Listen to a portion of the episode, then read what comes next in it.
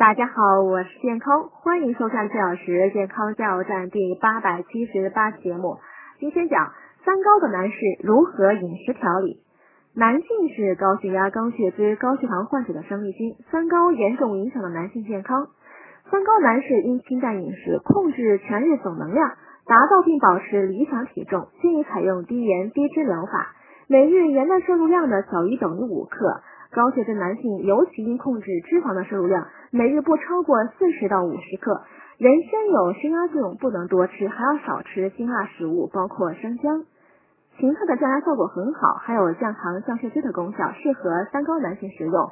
日常可多吃木耳、蘑菇、黑豆、黄豆、紫菜、洋葱等低辣高钾食物，利于降压。海参呢属于滋阴壮阳类补品，既可增强体力，又不会引起高血压。海参多糖，还有降糖降脂的作用。燕麦和苦瓜呢，也适合高血脂男士。